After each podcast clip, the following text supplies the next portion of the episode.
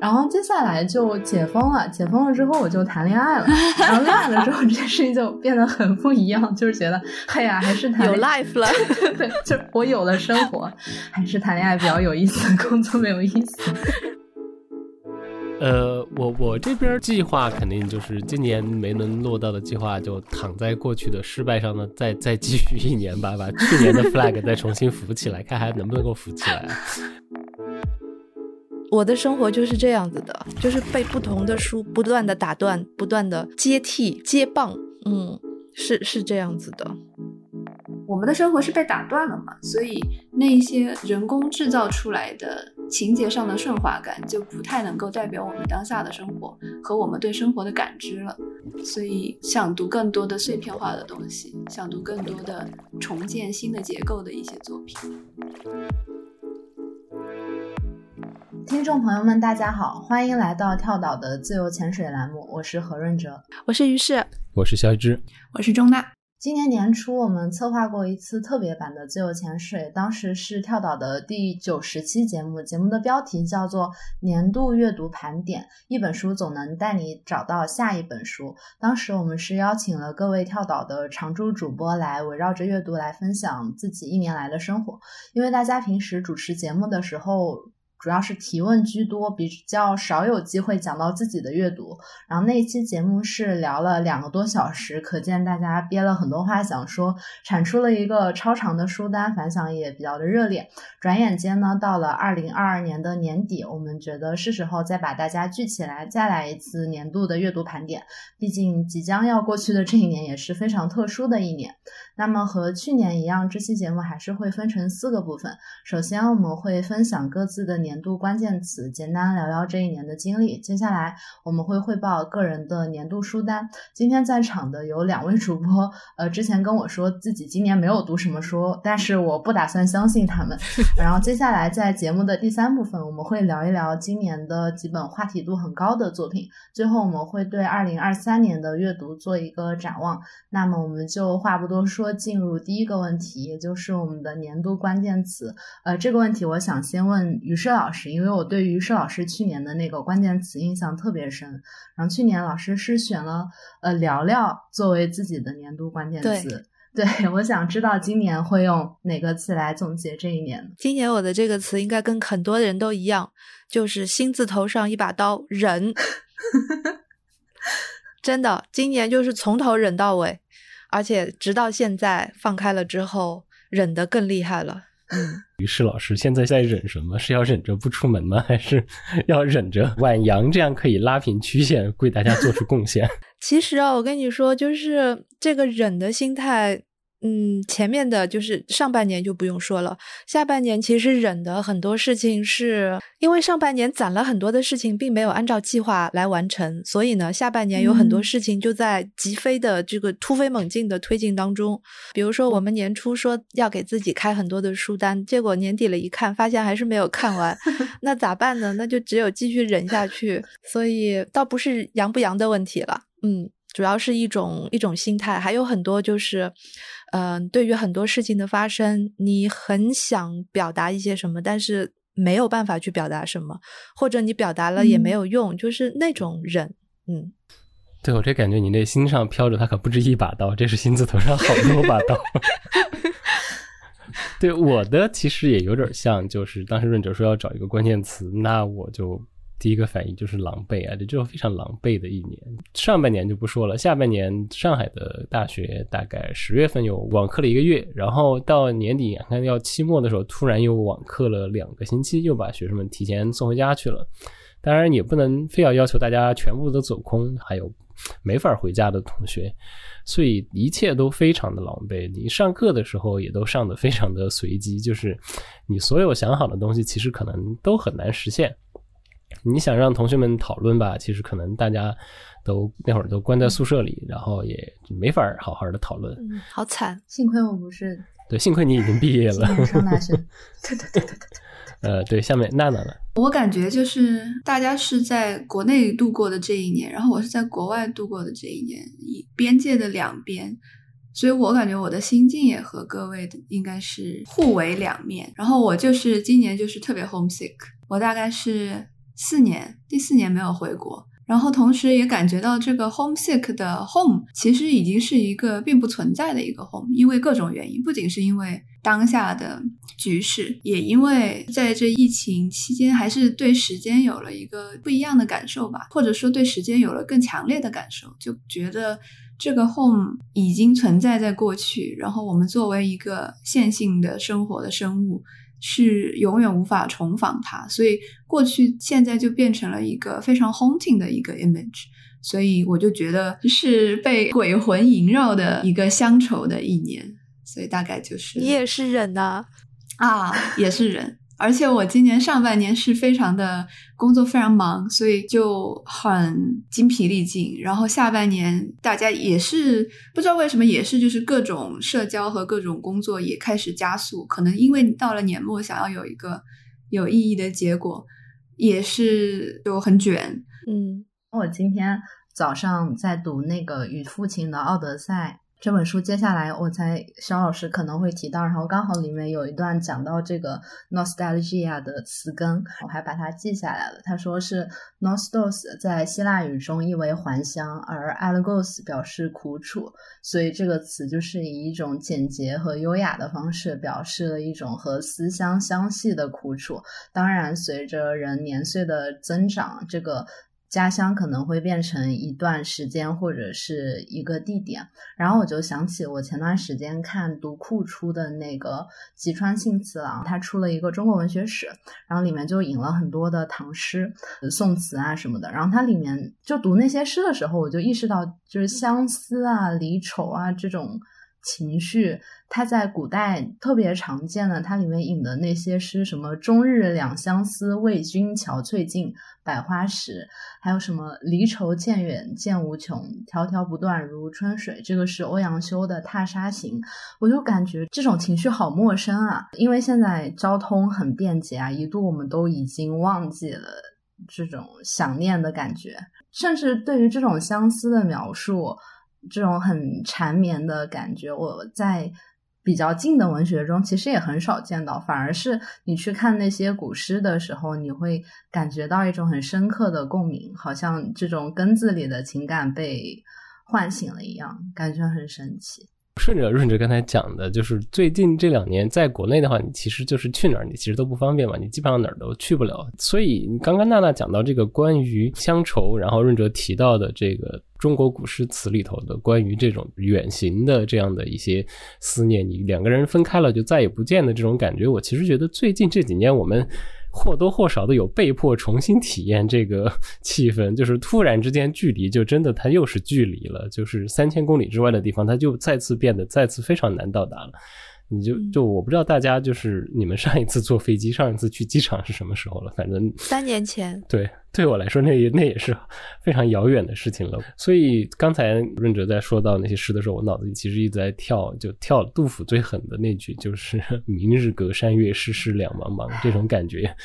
最近这几年突然就对这种感觉，好像又觉得啊，我我又懂了一点，但是这种。我又懂了一点的东西，好像并不会让我觉得特别开心。就是我因为经历了一些我可能不是很想经历的东西。嗯嗯，我其实最近一次坐飞机还挺近的，可能就是上个月吧，因为出差。那个我因为我我的年度关键词我想了好久，我不是很擅长想这种关键词。后来我想出来一个是 work life balance，可能只能用英语来表达吧，就是这个呃工作和生活的平衡，因为。呃，今年对于我来说也是转折特别多的一年嘛。首先是三月份的时候，猫弟离职了，然后这对于我来说也很突然。然后后面广岛就加入了跳岛这个只有两个人的 小团队。当时我和广岛约了见面。呃，应该是三月二十八号吧。我想给我的新同事留下一个好印象，然后还着意打扮了一番，然后我美美的下楼。结果我走到大堂的时候，发现我们楼被封起来了。然后这一封就封了三个月，一直到六月一号，我和我的战友才第一次见上面。然后在那三个月的过程中，我觉得是完全不存在所谓的 work life balance 的，因为你已经没有生活了。然后所以那个时候其实是在。呃，通过工作来逃避生活，睁眼就是做节目，然后 睡一觉起来还是做节目。然后那个时候，其实现在想想觉得挺神奇的，就是嗯，比如说当时沙伦的玫瑰第一期做莎士比亚的，还有包括于适老师主持的那一期和周云鹏和何川老师聊的那一期视障人群的节目，因为都是远程操作嘛，其实困难还挺大的，但是当时居然就因为。被封在家里的那种愤怒吧，就是支撑着你，然后把这所有的事情推了下来。然后接下来就解封了，解封了之后我就谈恋爱了。然后恋爱了之后，这件事情就变得很不一样，就是觉得，哎呀，还是谈有 life 了，对，就是我有了生活，还是谈恋爱比较有意思，工作没有意思。好，今天节目的标题有了，谈恋爱比较有意思，工作没有意思。等到我这个 fever，然后它的热度稍微淡了一点，退却了一些之后，因为我的男朋友他是一个工作和生活分得非常明确的人，当他看到我的生活斜杠工作状态的时候，他表示非常的惊讶，他难以想象一个人会，比如说半夜十点钟左右，或者是周末的早上，然后还要再录节目。他觉得就是在他的这种不断的逼问下，我开始反思我自己是不是被 PUA 了，然后我这个工作和生活的平衡是不是有一些问题，然后后面就是一直今年的后半年，我就经常在思考这个问题。后来我觉得可能。怎么说呢？我一开始选择了这份工作，这就是我应该承受的。比如说，呃，像于适老师、肖师傅还有娜娜，你们都是在斜杠的时间来配合参加我们节目的录制嘛，所以就我们肯定就是。就是会和你们的时间来配合，这个是实际操作层面的。然后我觉得，另外还有一些很模糊的空间，比如说这个周末我在读《与父亲的奥德赛》，那这本书即使没有节目的录制，我也会很想读，因为我看到娜娜、看到肖师傅还有秋子老师都说这个书很好，那我肯定会读。我现在开始想这件事之后，我就觉得可能对于我们这种性质的工作来说，所谓的 work-life balance，它是一个伪命题。就我们年初的时候，当时在过年之前和猫弟有录过一期节目，讲那个好好休息为什么这么难。然后它中间我们当时有讨论过一个法国的社会学家还是什么，他写的一个书里面，他其实也是讲到这个词源的问题。他就说，其实学习是一种休闲，因为学习是人在工作于自己，只有为他人的工作。才是所谓的劳动，才是一种异化。我我现在就完成了对于我自己的说服。我觉得我这个工作的过程，它基本上就是我自我成长、自我学习的过程。然后除了那些我实在没有办法赋予它意义的部分，比如说很多人一起开一个呃漫长的没有看不到结尾的会，除了这些的部分，然后我都可以以比较饱满的热情投入到这个工作。的过程中，总的来说，我觉得我这一年虽然有很多的转折，还是挺圆满的吧，啊，算是给了这个 part 一个比较积极的结尾。你已经在说结尾了吗？你这个听起来就是一种自我管理意识在上升的感觉。但是我刚才听你这么讲的时候，我心里面有一种有一种苦楚，就是像。像我这样做一个自由职业者做了二十多年的人，其实我从来都没有这个 balance 的概念和可能性，你知道吗？嗯，就是就是我从来都没有过这个意识。就比如说你你刚才说到我们在疫情封封控期间做的那那几期节目，因为。我我印象特别深刻的就是周云鹏老师的那本新书，其实我手上没有，但是那个时候我买不到，所以我是戴着耳机听的，我是把那本书 听完。你记得吗？就是去年我们说我用碎片时间来听书或者是什么，然后到了风控期间，这件事情就变成不是碎片时间，而是一大块一大块的时间，所以我就在小区里面，我们小区。当时可以下楼，但是不能出小区。我就在小区里边一圈一圈的走，我可以一天走一万步，然后就可以把一本书听个大半。就我大部分的时间其实是这样度过的，尤其是在风控期间，因为大家都会问嘛，你每天是怎么过的？然后我跟大家说我是怎么过的时候，别人也会这个概念，就是说你你你是没有在休息的时候嘛？你就比如说我早餐也不是早餐了，我我中午才起来，反正就是起来的第一顿我就。对吧？一边吃东西一边会看一本书，然后我每天伴随着吃饭的这个书会是一种类型的书，然后呢就是进入工作状态，比如说去翻译啦或者去写东西啦。当时那个时候又是另外的一个状态，然后可能当中去做做家务，做家务的时候就是在听书，然后又换了另外的一本书，包括洗澡的时候也是继续在听那本书，直到把那本书听完。所以我的生活就是这样子的，就是被不同的书不断的打断，不断的组织起来，接替，嗯，接棒，嗯，是是这样子的。说不定会有很多人羡慕于石老师这样的生活状态。好吧，每天在小区里走一万步，听起来的确是非常健康的呢。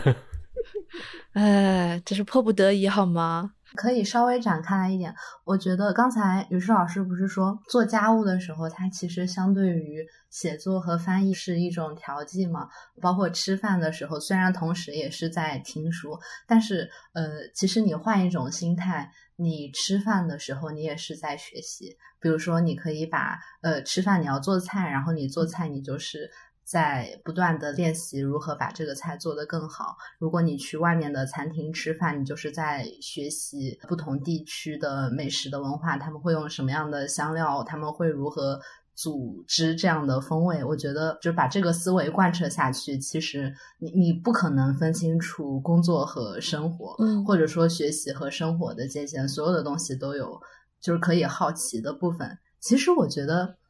习惯了之后，他可能没有听上去的这么累，因为我每一个阶段就是划分的这个阶段看的书都是不一样的，嗯，要换一换口味，因为有的书就是很下饭，有的书吃饭的时候就是无论如何一页都看不进去，嗯，就是就是这样。还有一些书睡觉前不能看，因为看了会睡不着。那于是老师跨年打算看什么书呢？就是我前两天。因为在做一个功课，所以呢，就是把跟博尔赫斯有关的书又拿出来看了一遍。其中有一本书里面就写到，博尔赫斯曾经跟别人说过，他过年的时候的，就是新年前夜，他总是要在那边写写一些东西，要写那么至少几行字、几句话，这样就会给自己一个迷信的感觉，说来年我会写的越来越多。哦，我当时看到这段的时候，我就想，哇，这也太爱学习了。说不定，说不定今年可以模仿一下大师哈。嗯，我觉得这是一个很好的跨年仪式嘛，就是所有的文字工作者都可以进行一下这样的自我洗脑、自我欺骗的过程。对，这个 P V 太高级了。对，就等到十一点五十五，就有五分钟的时间，就写那五分钟。新年钟声敲响，你看我在敲响的同时还在写作，可以了，可以了。嗯，那我新年肯定还是跨年不会选择看书，我会选择谈恋爱。你今天要撒几把狗粮？我想问一下。对，我刚刚想说，这个 标题都已经给你了，稍微控制一下你自己。笑死！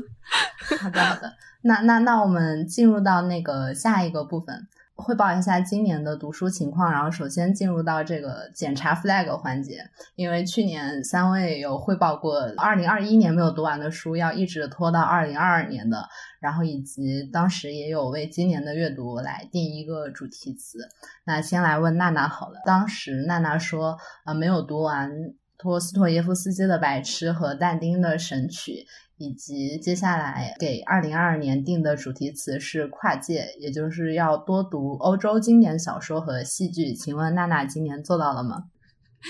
啊，白痴是从一开始就没有看，就是二零二二年一开始就没有看，所以就是 did not finish，呃，放弃了。然后神曲是今年在上半年在地铁上读了一半，到后来不知道为什么，我觉得这本书是需要。领路人的，我觉得自己在那儿读是蛮好玩的，嗯，非常像一个万圣节读物，但是读久了难以为继，所以后来也是百分之五十的时候就放弃了。我就发现我其实蛮多书都是刚好到百分之五十，然后我就不想看了。所以 其实其实这个还蛮有意思的，因为在小说叙事里面，一个传统的引人入胜的小说应该是。在每一个百分之五十的地方都有一个小小的 climax，然后能够让大家跨过这个高潮，然后往下读。所以我就在想，不知道但丁《神曲》这一个叙事的结构是否满足这个东西。嗯，anyway，然后提到跨界的话，唉，我觉得我今年其实跨了蛮多界，只是没有怎么读欧洲经典小说。我的生活开始出现问题之后，我就去很主动的、很很自然的找了很多非虚构来读。就比如说，我们为什么要睡觉？如何形成良好习惯，就是开始读一些我我平时不会去读的书，而且甚至年轻的时候嗤之以鼻的书 啊。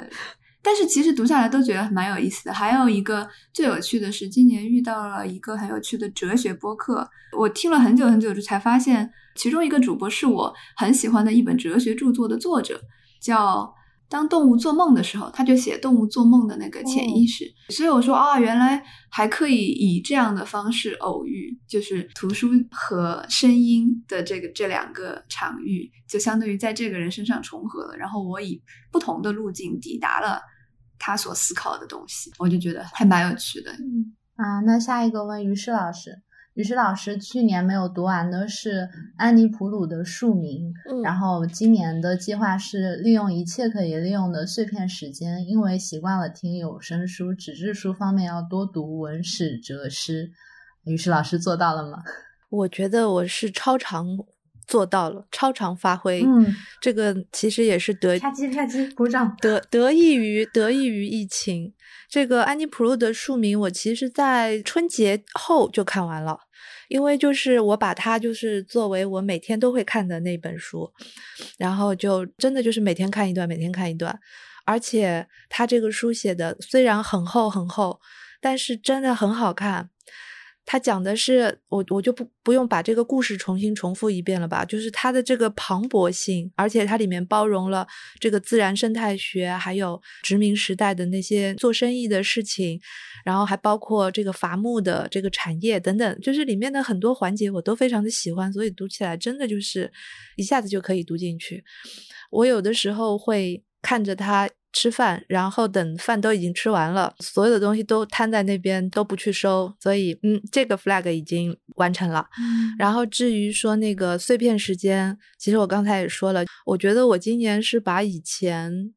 跟别人见面的时间基本上都花在电脑前或者是书桌前了。啊，去年有说到那个关键词是聊聊，但是今年就真的没怎么聊过。嗯，我是说，就是面对面的聊，就真的是没有聊过，所以这个感觉也是非常的糟糕吧。嗯，我不是说我们现在聊天很糟糕，就是就是那种，嗯，他很容易习惯。我不知道你们有没有觉得，就是当线下的所有的活动变成了线上的所有的活动的时候，你其实 handle 起来非常的容易，但是实际上。我就有一种担心，我觉得这一年教会了我们很多坏习惯，我可以不需要出去见面跟别人见面聊天了。就是这些所谓的舒适圈，我觉得可能是由坏习惯所带来的。所以我要提醒自己说，这个这个今年养成的习惯，最好明年全部都改掉。包括就是听书这方面，我也觉得，嗯。听有声书和听播客这件事情占据了我越来越多的时间，我打算在明年的时候把它稍微的收一收，要稍微的减少一下。只要明年开放了，我还是希望能够有更多的机会当面的跟别人去交谈。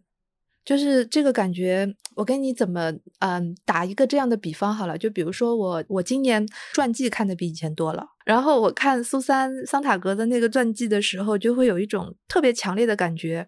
因为你知道桑塔格他是一个很有活跃性的这么一个知识分子，他年轻的时候去过了各个地方。还去参加电影节，然后从从瑞典到冰岛，到到到越南，到中国，他整个的一个创作过程跟他的这个旅程是分不开的。然后当时我看到这里的时候，就特别特别的羡慕，就是你知道吗？嗯，在一个自己所谓的舒适圈里面，戴着耳机，然后好像过得都衣食无忧，可能还比有一些人更加的舒服一些，因为我不需要考虑就是会不会失业了，会不会。嗯，就是要照顾家人啊，等等，我都没有这方面的困扰。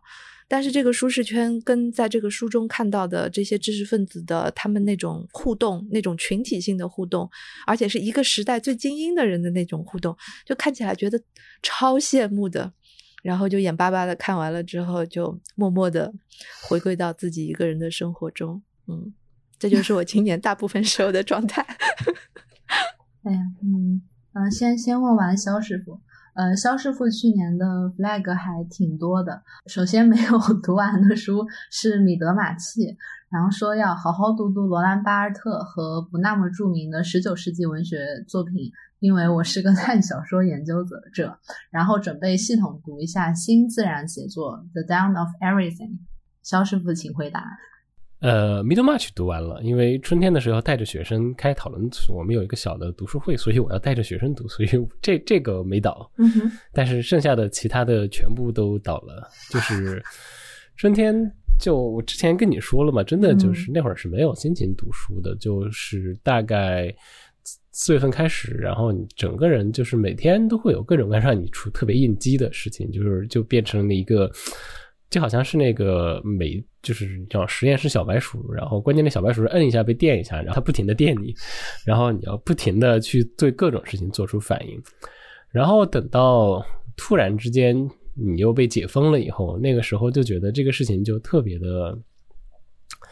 你很难，就是作为一个人，你可能会有一个条件反射，你得把这一切都整理到一个逻辑可以讲通的这么一个故事里头，你才能够觉得 OK，这个事情有头有尾，因为所以，所以我把它能够把它过去。然后大家都知道，今年春天那个事情，你就很难最后给他找一个 因为所以出来。所以，呃。基本上等到真的有心情能够读书的时候，其实已经是九月份了，就是等到秋天开学的时候了。结果秋天开学了之后吧，又网课了，就是上了一个月。呃，所以我刚刚说嘛，狼狈嘛，非常狼狈的一年。所以到后来就是其实也就不管什么计划了，就是属于看自己的心情，拿到哪本书看哪本书，然后手头有什么东西就看什么东西。呃，但是还是会有固定的部分，上课要教的东西总归还是要读的，所以我当时呃，我就可以讲一下，就比如说春天的时候读沃尔夫，跟秋天再回来又读到沃尔夫的时候是完全不一样的感觉。春天的时候是真的读不进去，就是春天的时候要教《To the Lighthouse》。就可能你读过十遍了，但是你要再去教的时候，是我只能凭自己之前的认识再说。OK，这个地方我需要去讲一下。但是对我自己而言，那一遍的阅读纯粹就是说，OK，我有这个任务必须要完成，因为我真的很难让自己喜像原来一样，你慢慢的慢下来，跟着伍尔夫的节奏去走。春天的时候是完全做不到的。然后最近这两个星期在教《Room of One Seven》，啊，就虽然人不太舒服，但是这个状态下你看书，你会发现，哎，状态又回来了。你有耐心跟着这个文本一一点一点的往下去走，就是非常不一样的一个感觉。你知道这个读书的状态又回来了，但是你看，就是等到他又回来的时候，今年已经要再见了，就是好像，嗯，就中间这一段就没了，就就这样了。所以就今年读到什么算什么吧。嗯嗯。因为我们去年做这个节目策划的时候，当时是想做一个非典型的年度阅读回顾，因为一般来说。呃，比如说像豆瓣上，他会给你标你读过了哪些书。当时我们是想，我们不去讨论哪些书我们读过了，而我们去讨论哪些书我们一直在读，哪些书我们读不下去了，希望豆瓣可以出一个弃读的标签，包括有哪些书我们在重读。所以之前跟娜娜还有肖师傅聊的时候，两位都说自己今年没有怎么读书嘛，所以我觉得可能弃读和再读的这个 part，我们可以聊一下。就是到底为什么？基于哪些可能是外部的原因，而不是这个书本身的原因，让你们在今年更加具体的感受到了阅读的困难？今年其实有趣的一点是我见了很多很多人，然后参加了很多很多活动。众音社冬天也办了一场活动。所以我就其实蛮深刻的，而且我也想安慰于适老师，我就觉得见到人的那种快乐是绝对会让你马上摒弃掉在舒适圈的时候 养成的习惯，就完全不用担心，因为我觉得见到人的那种快乐太太实在了。嗯，呃，当时我没有想到，就是办线下活动的时候，没有想到会来这么多人，也没有想到大家见到彼此之后是那么的开心，去见真实的人，跟他们一起做完活动的时候去。吃中国城的便宜的肠粉、便宜的点心、葱油鸡，就是那种感觉。嗯，我就啊，我就我就觉得好好快乐，能够触摸到人。其实刚好我听的那个哲学播客也在，它有一个系列，现在就是在讲 senses，在讲感官。嗯，他就从听觉、视觉、触觉。嗯，嗅觉等等，他来讲人是怎么感受的。其实刚好今年不是有讲元宇宙嘛，还有万神殿出来。对，其实我觉得是一个非常好的一个人重新思考触觉，重新重新思考感官的一个契机。他首先讲到哲学上一直是过多的看重视觉，就是人是一个视觉生物，导致我们的嗅觉、我们的触觉都不是特别的灵敏。嗯，好同步啊！我最近我今年下半年也很喜欢这本书，叫《触觉文化史》。啊，这个好不错。嗯，它是从中世纪开始讲，因为嗯主要是这个对于触觉的这个态度、哲学观的这种改变是在启蒙运动之后，嗯然后到了中世纪了之后又发生了一些变化。嗯在他就从那个时代一直写到现当代为止，嗯，是这样子的，哦，嗯我觉得很有趣，因为他举了一个小例子，就比如说你的左手和右手触摸在一起，触摸到足够久，然后闭上眼睛，关掉其他所有的感官，你有一瞬间会觉得你的左手和右手是没有边界的，是合为一体的。所以就是触觉这个东西，它既可以让你感受到边界，也可以让你感受到边界的消失。嗯哼嗯，我就我就觉得啊，就是反正整个那个播客系列我都非常喜欢，同时也让我重新思考，既然我们想要线下，我们为什么想要线下？我们为什么、是什么东西让我们一直渴求那种东西？是什么东西让线上就缺少了这样的东西？呃，我也不知道我为什么会讲到这里，我的思绪已经 纷飞了。那对，这大概就是今年的一个对对线下重新的一种快乐的一个体悟吧。所以就没怎么读书，都去见人去了。帮你总结一下，就是明很明显见人很快乐，干嘛还要读书？对呀、少来安慰我。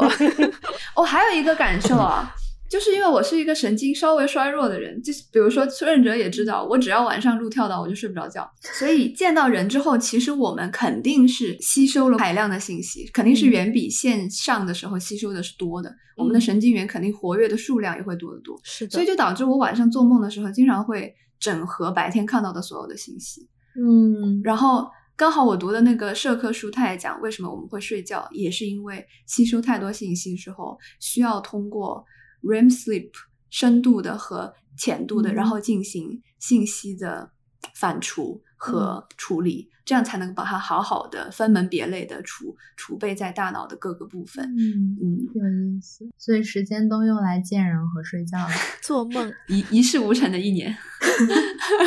其实这个就是翻译一下，你过了非常现充的一年，所以就不需要读书了。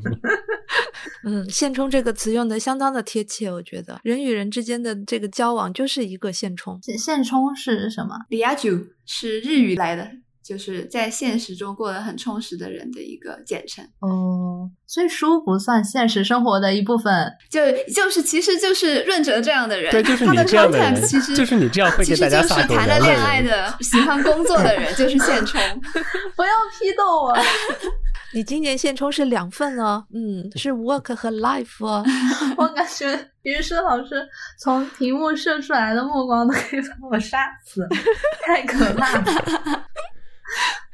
嗯，我我今年我今年读不下去的书是我读不下去 Page Turner 了。我之前非常喜欢读 Page Turner，嗯甚至是我会嗯搜寻一些我打算之后有大块时间，或者是我觉得心情很糟糕就要拿出来看的 Page Turner 的小说，我把它一直留在那里，然后等到我哪里有点不对，情绪不太好的时候，我就一头扎进去来读。但是今年我就发现它失效了。我今年读了一本我一直想读的，是那个唐纳塔特的《校园秘史》，是写《金翅雀》的那个美国作家。这个《校园秘史》讲的是一群大学生，然后他们学习古希腊文化，然后他们同时还完成了一桩凶杀案，是一个有点哥特色彩的青春校园故事。就按理说，我应该很喜欢这样的书，就它还有点像以前那个写。纸匠情挑的那个叫什么？是 Sarah Waters Waters。对对对，就风格很像。之前我就一头扎进去，然后可以一直看到半夜三四点。但是今年我不知道为什么就它它就失效了，甚至我还看了别的一些我此前也很沉迷的，比如说因为娜娜上次。和林照聊天的时候有提到郭敬明写上海的梧桐树啊什么的。我有一天周末的时候，我就把《小时代》三部曲翻出来看，没有办法进入了。但这可能是书本身的问题吧。我现在读里面的，我觉得好荒谬啊，尤其是 尤其是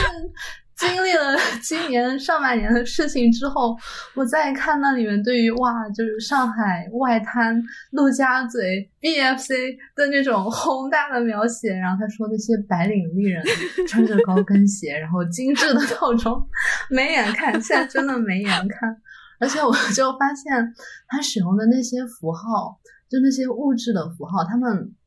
他们失效的速度好快呀！就你敢想象，今年还会有一个人在写总裁的时候，会说他是一个喜欢喝星巴克同时加三个糖、三个奶的人吗？这个写出来会被人笑死的。就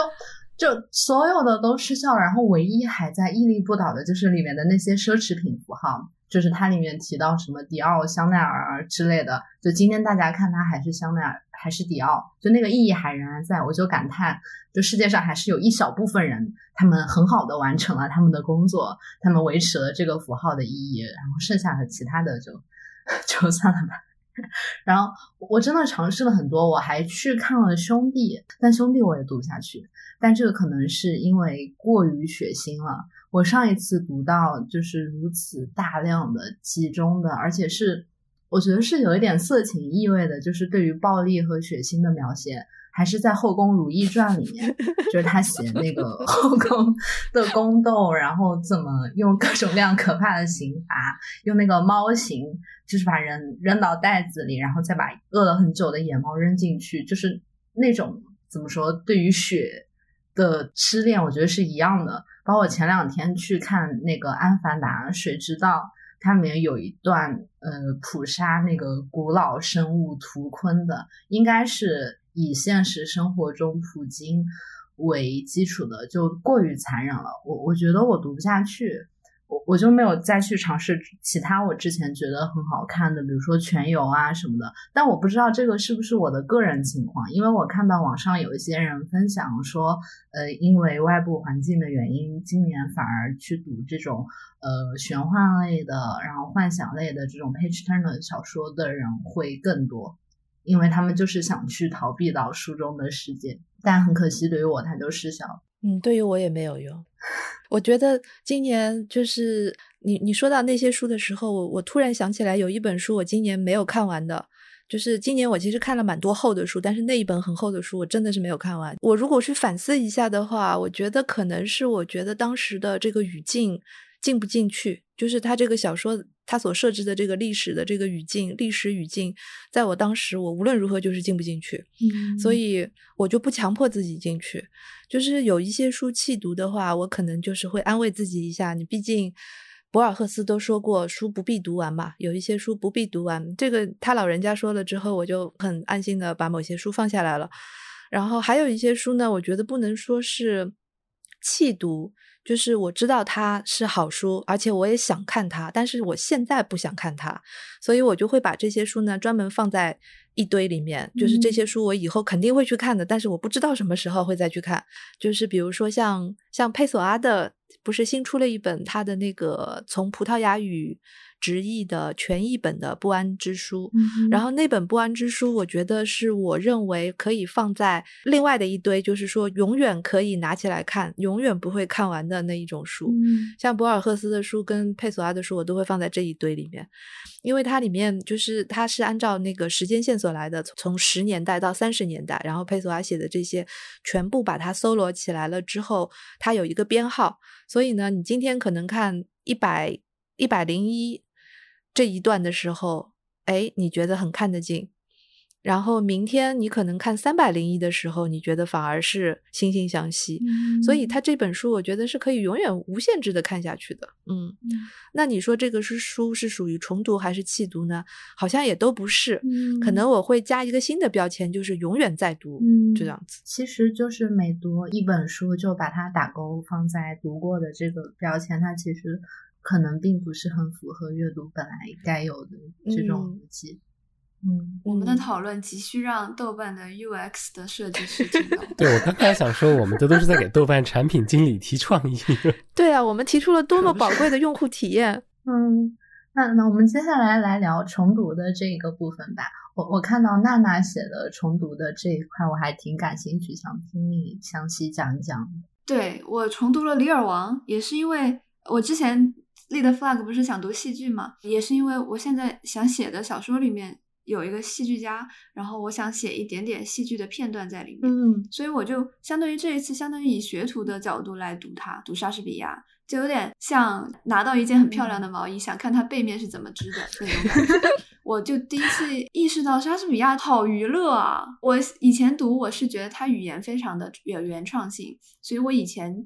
在英语系的时候读它，都是觉得这个在语言上非常的耳目一新，不愧是塑造了英语的这样一个人。但是现在再来读，就觉得他的情节设计非常巧妙，因为莎士比亚大家就是都知道他是没有原创情，就是大致的素材都不是他原创的嘛，他都是从各个地方搜罗的一些原有的版本，然后自己来重述。然后我就觉得在重述方面就可以学到很多东西，学到很多他对情节的理解。像《李尔王》这个故事也是有原型的，然后呃，故事就是主线就是李尔王和他的子子女嘛。但是莎士比亚在这个戏剧里加入了一条副线，是一个私生子的故事。所以我就说，那莎士比亚为什么要加入这样一条副线？其实他加入副线之后，的确会让整个主题变得更加的饱满，同时也加入了更多的阴谋权斗。就莎士比亚是一个完全不以自己是 page turner 为耻的一个人，他会所有的人都在悄悄的听别人说话，所有的人都在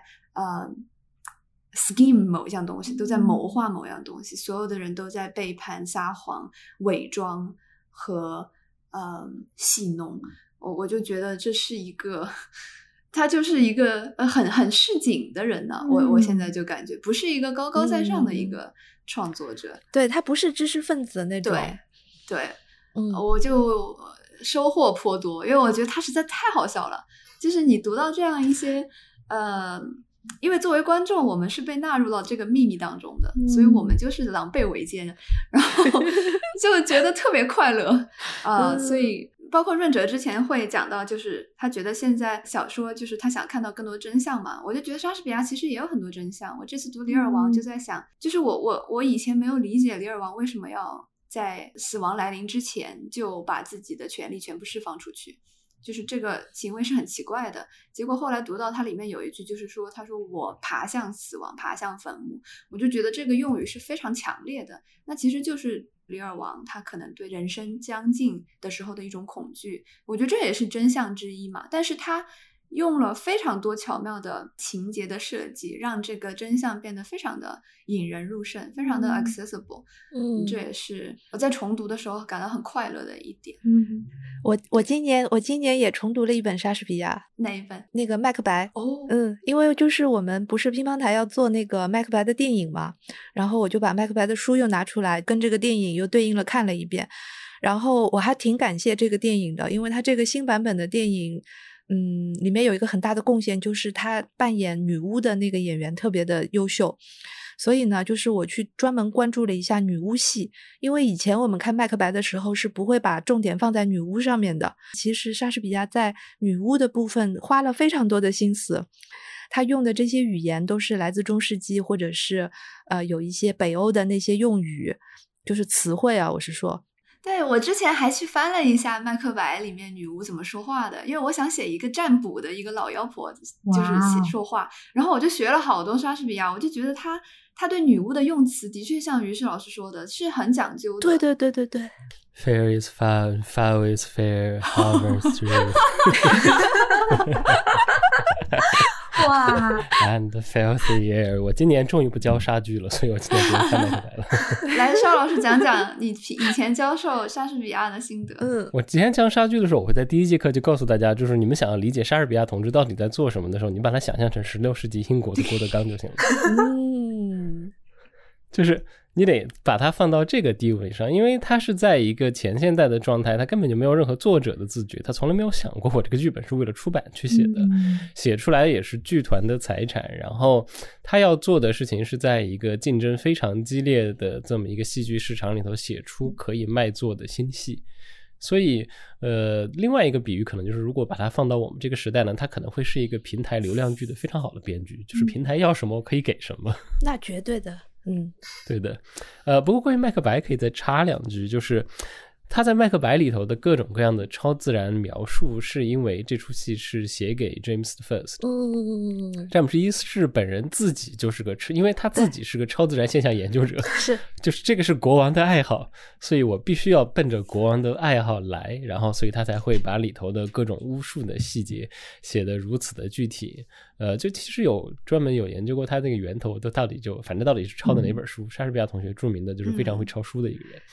呃，然后还有一个就是我不知道大家有没有读到过戏剧界对于这个，首先麦克白不会叫麦克白，他会他的还有一个小名，就是演莎剧的人不会叫他麦克白，他的小名就叫 The Scottish Play，就只叫他这个这个对。然后呃，剧场里头是有一个迷信的，就是演这个戏一定要出事儿，一它是一个非常不幸的戏。哦，对的，出过啥事儿呀？就是像各种什么，就是十九十九世纪晚期、二十世纪早期的时候会比较多一种什么主角摔断腿啊，然后剧场失火啊这种事情，就邪门儿，就是很邪门的这种这样的事情。对，所以呃，反正这这部戏在无论是在这个舞台剧史上，还是说莎士比亚本身的这个文本上，它其实都有很多很好玩的东西。嗯，好玩。嗯，完蛋，以后看莎士比亚的目光就再永远沾上了一点顾德纲老师。我想先接着莎士比亚说两句，因为我今天早上在看那个《与父亲的奥德赛》嘛，其实呃，荷马史诗它某种程度上它和莎剧是同一个类型的文本。我之前看荷马史诗那些故事的时候，我从来没有把那里面的人当成是真的有血有肉的，会像一个现代人一样思考的人物去。去理解，我觉得他们就是诗人，他讲述历史的妻子。所以当我看到这个书里面，这个书是这个丹尼尔门德尔松，他是一个古典学的教授。他的父亲加入了他在大一新生一起读《奥德赛》的一个研讨班，他就记述了这一段故事。他中间有很多他和他的同学们的讨论，中间有一段他们说到这个奥德赛的儿子去找海伦和莫涅拉奥斯。夫妇的这一段，然后最后他们得出来的结论是说，呃，这个其实是一对老夫老妻在婚姻多年之后相互撕咬。我当时整个人震惊了，我没有想到荷马史诗可以解读出如此现代的内容，所以我觉得还蛮神奇的。包括刚才说莎剧，我其实对于莎剧的了解很多是通过那个 NT Live。就是国内叫做新现场，我特别喜欢的一个是性转版的《仲夏夜之梦》，我觉得这种现代版的演绎怎么说，就是这些剧本生生不息，依然。很有活力吧，就是常读常新，这可能就是于适老师说的那种可以被永远标成在读的书。然后我自己呃的重读，刚才娜娜说我想知道更多的真相，这个是我之前在提纲里面写的，是这样的，就是我之前对于小说的评价标准里面，我特别看重它结构的精巧，比如说像卡尔维诺的那些书，或者说像。呃，博尔赫斯的，我就觉得哇，怎么可以把一个故事讲成这样？我觉得很厉害。然后之前大家也会谈说什么，这个小说家他揭露了、揭示了人性，或者说他写到了生活的真相。我以前就觉得，哎呀，这些都是玄学。就我不相信这些，这这到底是什么呀？这就是你夸不出来之后，你随便找一句话来夸。但是今年开始，我不知道是不是因为我在慢慢的长大，然后慢慢的知道了、经历了一些事情，然后就 是我我我开始觉得哇，有些时候我读到某一处描写，它有的时候就真的只是一句话而已。我就觉得天呐，他怎么能写的如此的准确？我印象很深的，比如说，呃，读那个《处心积虑》是那个缪利尔斯帕克的小说，呃，它里面就写一个人物，他说他的那种非常呃令人讨厌的多疑，只有被一直被虐待的人才有，他就很简单的作为一个定语来修饰这个人。就好准确，然后包括之前看那个记得的伪币制造者，然后他在里面有一个比喻太巧妙了，就是某些女人的依赖性真是令人惊讶，他们对待男人的方式就好像这些男人是墙上的挂钩，然后可以让他们把自己的爱情挂上去。我说绝了呀，怎么会有这种比喻？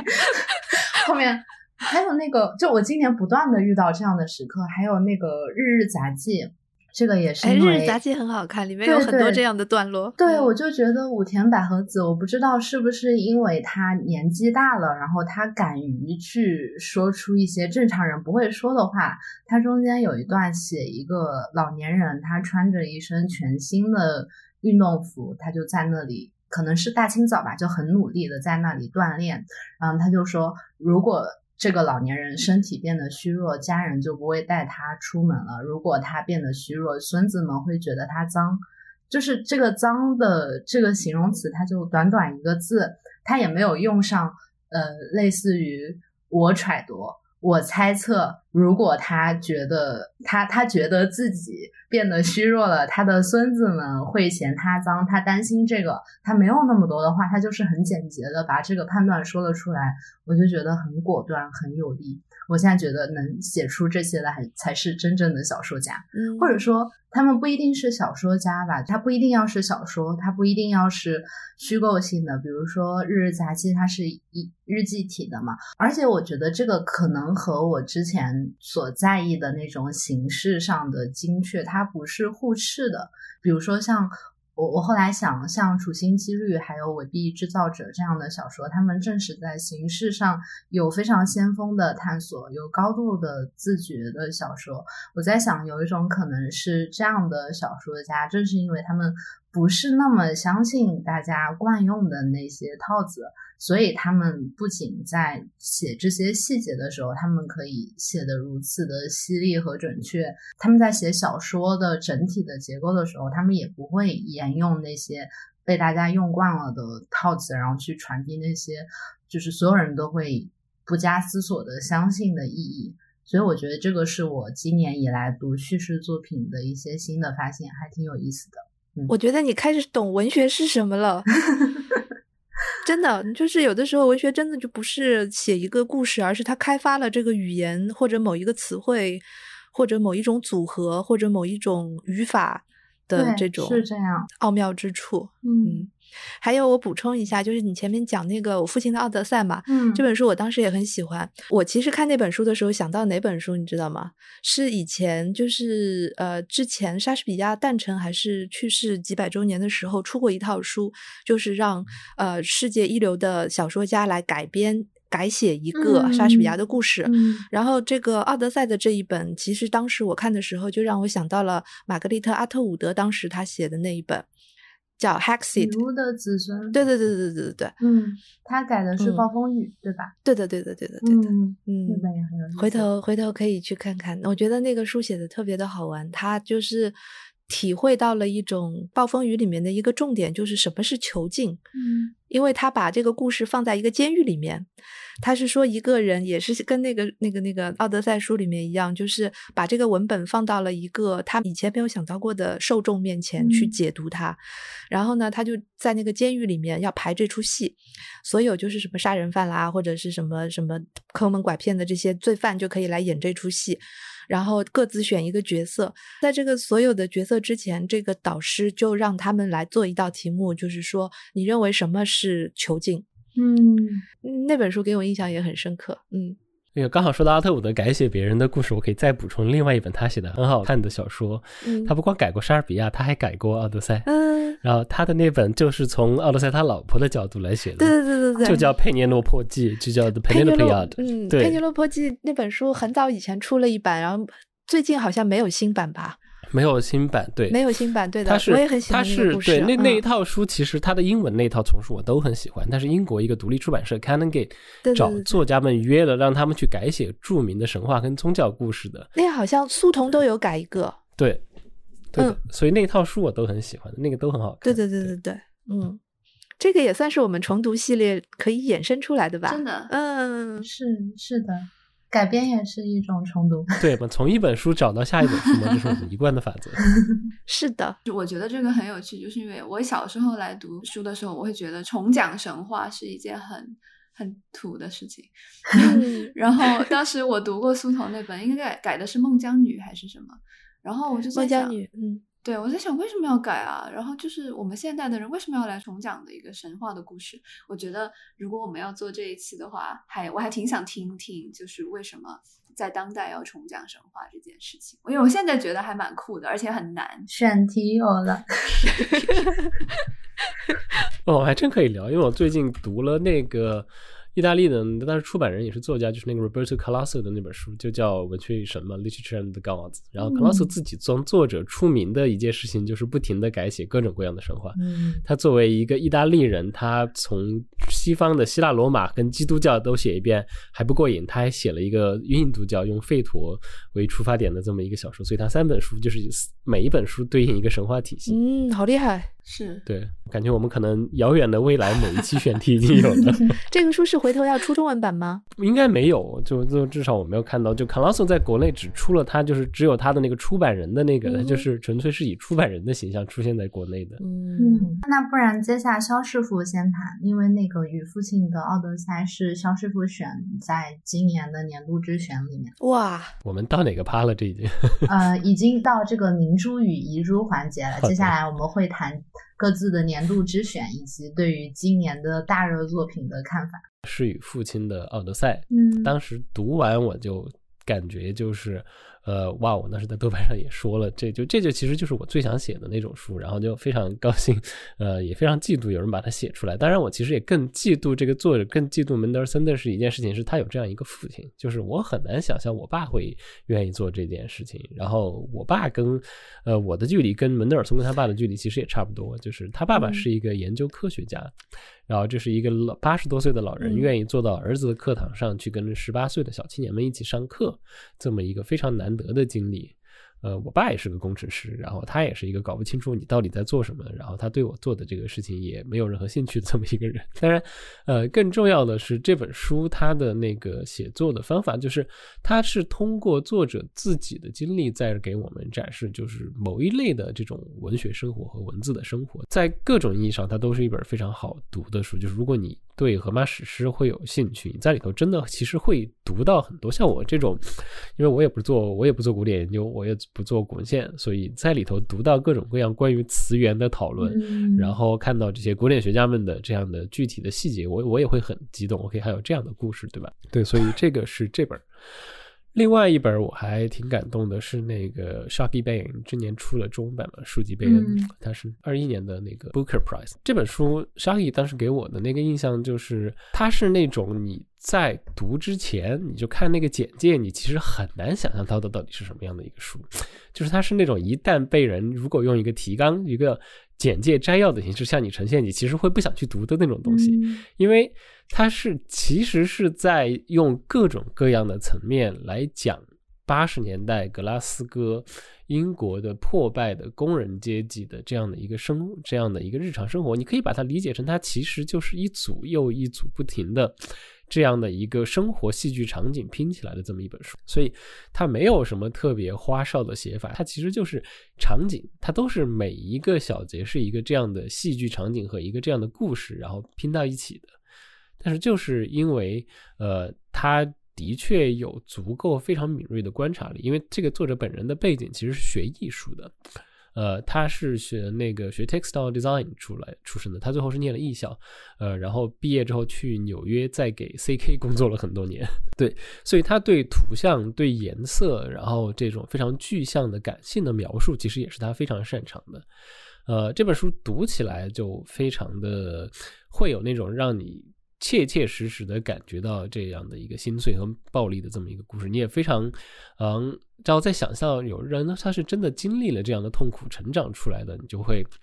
呃，这也算是文学的另外一种作用吧，就是好像 OK 对世界的理解可能又会打开一点的。呃，我当时夏天给澎湃写书评的时候，我就跟他们就是当时也跟他开玩笑，就就说这个其实就是一个，呃，这个。东北工人阶级下岗之书嘛，我们当时录了一期节目的时候，也是在把它直接和这个东北伤心文学放到了一起。在某种程度上来说，我我觉得，呃，他就是在，因为他在生活经历上的确跟我会有可以这样接近的地方，所以我我嗯还是会读完了之后不停的惦记着他。然后剩下的两本，梗是这个现在还没有中文版的 Hilary Mantel 之前出过的一本自传《Giving Up the Ghost》。呃，其实挺可惜的，现在还没有中文版，因为当然就是 Mantle 就是属于那种我之前一直会觉得我总归有时间慢慢读的那个作者，结果突然之间他就没了，然后就觉得被触动了，我要去读点什么。嗯但是大家都知道他的那个历史小说都非常的厚，呃，那会儿九月份的时候没时间，所以我就突然想起来他有这本自传，然后我就把它读了，然后发现他这本自传其实也非常非常的好看，尤其是他在里头写的，呃，不光是你会明白他他的很多作为作者的一些坚持，就比如说为什么他的小说里头对于鬼魂这些东西这种细节的坚持，不光只是因为说他是在写这个文艺复兴的时候这么一个时时代设置，而是说这其实他本人的这么一个经历。所以，因为他自己其实他们全家，呃，可能都是有一点。呃，如果你是大家是玄学咖的话，就是他们全家都有一点阴阳眼，都有一点灵视，鬼魂这个事情在他们家是一个从小就能看到的东西，就是你会在楼梯上看到家人的鬼魂向你走下来，所以他就对他来说，我的世界就是这么被塑造的。你当然就是可能，就比如说病理上来说，可能可以找到一些祖传的，比如说大脑病变会带来这样的幻觉，但是，对吧？对一个人而言，对一个个人而言，他。这是他的看待世界的方法，从小就是跟鬼魂生活在一起的。但另外一个更重要的一个方面，是因为这本书里其实讲了很多他和疾病的故事，因为他最后去世其实也是因为多年疾病的一个爆发。呃，因为他其实，嗯、我不知道大家看没有看看过 Hillary Mantel 的照片，她现在就是一个白白胖胖的老太太嘛，嗯但她其实年轻的时候是那种高挑金发美女，特别特别瘦。她是因为生病，然后激素治疗，然后才迅速发胖的那种，就是永远瘦不下来的。所以它里头一方面也讲了，就是作为一个女性而言，当你从一个高挑金发美女突然变成一个大胖子之后，这个世界会对你有多么的充满恶意。嗯然后更重要，她讲的是她有一个常年被误诊的故事，她得了特别严重的子宫内膜异位症，啊，所以对，所以这个病就导致他其实呃既生不下既生不了孩子，然后就是每个月都会非常的痛苦，然后在长达很多年的时间里都没有被准确的诊断出来，然后最后来导致非常严重的并发症。所以，呃，读这本书的时候，你就你就一边会在感慨这个她的作为一个女性而言，她在这个她的生理和她的疾病是多么的不幸。到另外一方面，你会非常佩服她作为一个作者，就是在这样的一个情况下，她还是可以写出这么多让我们特别、嗯特别值得记忆的东西。然后另外就是他的语言也是非常的 mental。他有一段我记得特别特别清楚，就是他在里头有一段开头说了，奥威尔说好的写作应该是这样的，就应该像窗玻璃一样透明。然后我读到这句话，我心里头就开始警铃大作，我觉得不对吧？你写东西不是这样的。然后他就花了一段把奥威尔和这种比较通行的关于什么是好写作的东西讲了一遍，然后最后就说：“哎，这些男人们说的都是什么东西，我就接受不了，我就想写我要写的东西。”对，所以当时读到这个地方，我我特别特别开心，就就就觉得，呃，对，这这个才是我想象的哇 mental。呃，然后我的最后一本是大概上个月读的，就是周佳宁今年的那个短篇小说集《浪的景观》。嗯这本集子对我特别触动的感觉，就是因为感觉就是它是在重构大概两千年前后的那个氛围和状态。嗯然后读到读的时候，因为它实在是跟我的青春期太高度重叠了，是的，就是你会看到自己当年做过的一些很类似的事情，它被人用虚构的方法，用非常准确的还原出来了。所以它对我而言就是一种非常非常神奇的阅读体验，尤其是当我。读完的那个瞬间，因为我刚好是在去学校的路上把它读完的。然后它最后那篇故事结尾呢，是故事小说里头的主人公，大家在 搞了一个充气艇，然后就是非法在黄浦江上划充气艇。因为两千年前后也管得不那么严，但是也不让你私自划嘛，就有一个现在已经消失的单位联防队的人发现了。然后呢，联防队的人就在上面喊：“哎，你们上来，你们不准划了。”然后下面的人不听，边抽烟边划。上面的人也没有特别切实的要追，就叼着烟，拿着手电筒在上面跟着你们。然后就是这么一个，呃，在一种违法和不违法的这种灰色地带游走，然后双方各自有一种默契的这么一种非常暧昧的状态。啊，我觉得这个状态非常好，非常的千禧年。结果刚刚读完的这个故事的一个瞬间，呃，我当时是坐地铁去学校。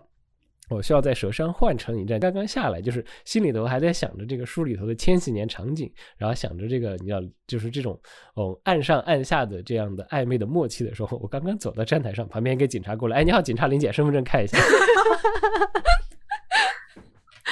天呐，对，就一秒钟就回到了现实，就是告诉我们现在已经不是千禧年了，千禧年已经过去二十年了。我觉得是一个挺好的结尾。嗯，看来看书要挑对地点呐。我其实当时看《浪的景观》的时候的感触也是一模一样的。嗯，因为跟自己经历过的那个年代重合度太高了，就很多事情会代入感太强。嗯，那于是老师接着说一下你的年度之选。诶，年度之选的话，我觉得我会选马克洛尔的那本书，啊马克洛尔的《奇遇与厄运》。因为首先就是这本书可能是我今年看的最用心的一本书，因为它那个 timing 也非常好，就是在刚刚解封之后，书终于出来了。然后我开始看的时候又没有什么后顾之忧。当时我看第一段的时候，我就跟那个我就跟他们说，这是一本阅读感受非常迷人的书。这种迷人的文字的感受，我已经很久很久没有感受到了，就是尤其是这一年嘛，因为我觉得这一年其实我，嗯，我我非常同意刚才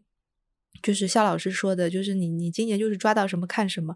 因为今年会让我们意识到阅读不是一个随时随地可以完成的事情，它还是有需要天时地利人和的，对吧？所以反正就是。嗯、这是一方面，还有一方面是，比如说我们这一次的这个豆瓣的阅读的书单，我其实看这个书单的时候，有一个挺明显的一个感受，我就是觉得现在的书，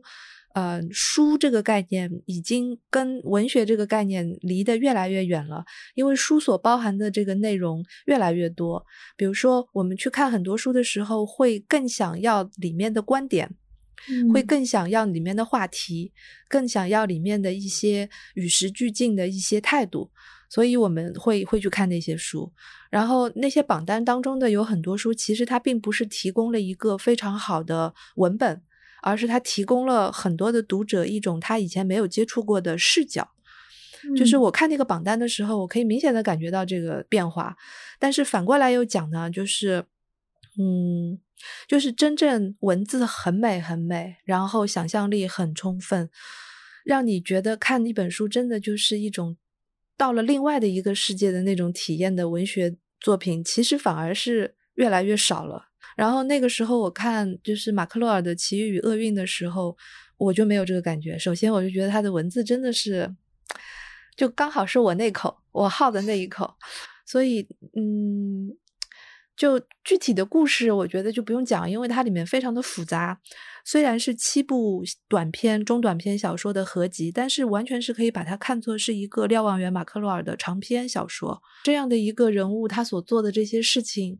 有的是很荒唐的，有的是很危险的，有的是很莫名，就是没有任何理由你要去冒这个生命危险。在看的前面这一两段的时候，完全没有一个时间感。就是你不知道这个故事是发生在什么年代的，到某一个节点的时候，军事机构出现了，你就突然恍然大悟，说：“哦，我知道了，这是一个现代的故事。”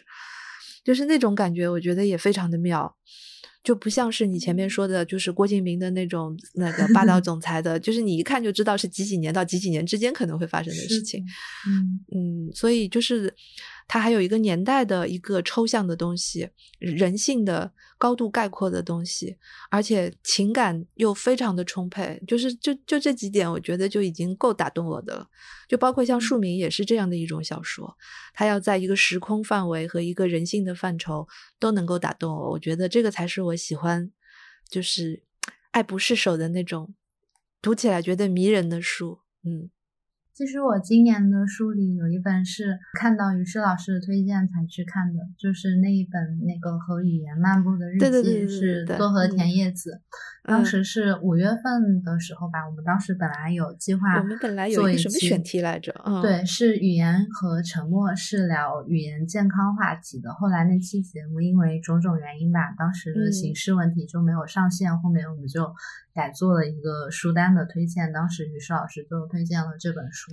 然后我今年选年度之书，我是把呃这一本和那个裘帕拉西利的《罗马日记》，然后再加上一本我们赖以生存的隐喻这三本在一起，都是和语言相关的书。我一本一本的说吧。然后那个《和语言漫步的日记》这本书的作者多和田叶子，他是一个日语和德语的翻译家，所以我。呃，在读这本书的时候，他说的很多东西我都很有共鸣。怎么说呢？呃，就是我觉得他他保持了一种面对陌生的语言、陌生的文化时的一种不卑不亢的态度。因为像我们当时，嗯，比如说我作为一个法语系的学生，我从进大学开始学法语的时候，你学习的不仅是语言，以及你你会同时潜移默化的，你甚至都没有办法意识到你会学习法国人对于他们自己文化的自豪感，这种文化的。自信，这种自信体现在各种最细微的方面，比如说所谓语音的纯正性，就是你要说法国标准的法语，你不能说的像一个非洲人，就是这种。无形的等级观，但是我就觉得，呃，多和田叶子他面对德语他的态度让我非常的钦佩。总之，他写的一些话，比如说他说，嗯，就是听到有人说错别字啊，或者是说呃一些新奇的语言，然后最容易生气的往往是有教养的上年纪的人，因为这种语法是他们所接受的高等教育的根基，一旦发生变化，他们自己赖以。他们他们自己的地位也要不保，所以他们就会跳脚。我觉得这种观察是非常可贵的。然后《罗马日记》也类似，这个书的作者裘帕拉西利，他是一个，他应该是印度裔嘛，我我印象有点不深刻了。然后总之他有一个呃母语是孟加拉语，但是他很小就不再说这门语言了。他是在美国出生长大的，但是他一直。对于意大利语怀有很大的热情，他就努力的去学习这门语言。然后在这个这本书真的很小，这本书可能只有巴掌大吧。我和肖师傅读《浪的景观》一样，这个书也是我在地铁通勤期间看完的，里面都是一些短章，就是记录他去到罗马，然后学习意大利语的点点滴滴。这本书就能。很明显的看出，他作为一个作家，他对于意象的把握能力，他它里面有非常多很漂亮的比喻。比如说，他说他学习意大利语，他像是围着一个湖。游泳，他一直不敢直接穿越过去。包括他中间有一篇，他首次尝试用意大利语写的短篇小说，是关于一件毛衣的。它也是一个构筑的非常漂亮的隐喻啦。这个毛衣就是他的语言，因为那个小说他是用意大利语写的，而他的意意大利语也不是特别的好，所以就看上去特别有我们大二大三的时候用法语写作文的那种感觉，让我读起来觉得非常的亲切，然后。也觉得很惊讶吧？他用那样的很执着的，甚至是幼儿一样的语言，就可以完成一个这么精彩的小说。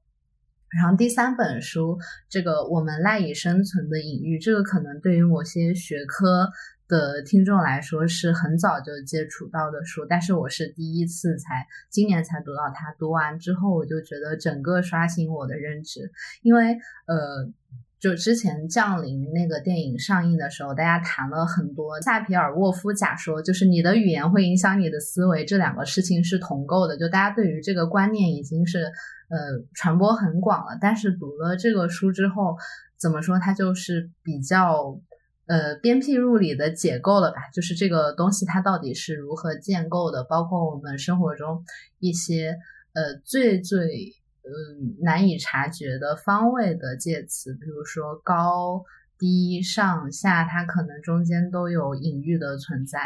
呃，就是整个刷新认知。我非常喜欢这本书，然后我觉得应该去读一下它的英文版，以及我觉得如果所有的英文老师他们很早的就读过了这本书之后，他们就可以很好的讲清楚英语里的那些介词，就是什么时候用 with，什么时候用 on，什么时候用 in，就是这种。介词搭配在高中阶段是我我最头疼的事情，但读了这本书之后，一切的困难都迎刃而解。当然，这本书的意义呃，不不仅于此，但它是一本理论书，所以我也没有办法很好的概括它。我只是希望每个听到这一段的人都赶紧去读。我说完了，我想去读这个。这个我想到我们以前教外国人汉语的时候，经常会遇到这种介词方面的困扰，就没有办法解释。比如说，我前两天还看了一个段子，说为什么下厨房和下地狱都要用下。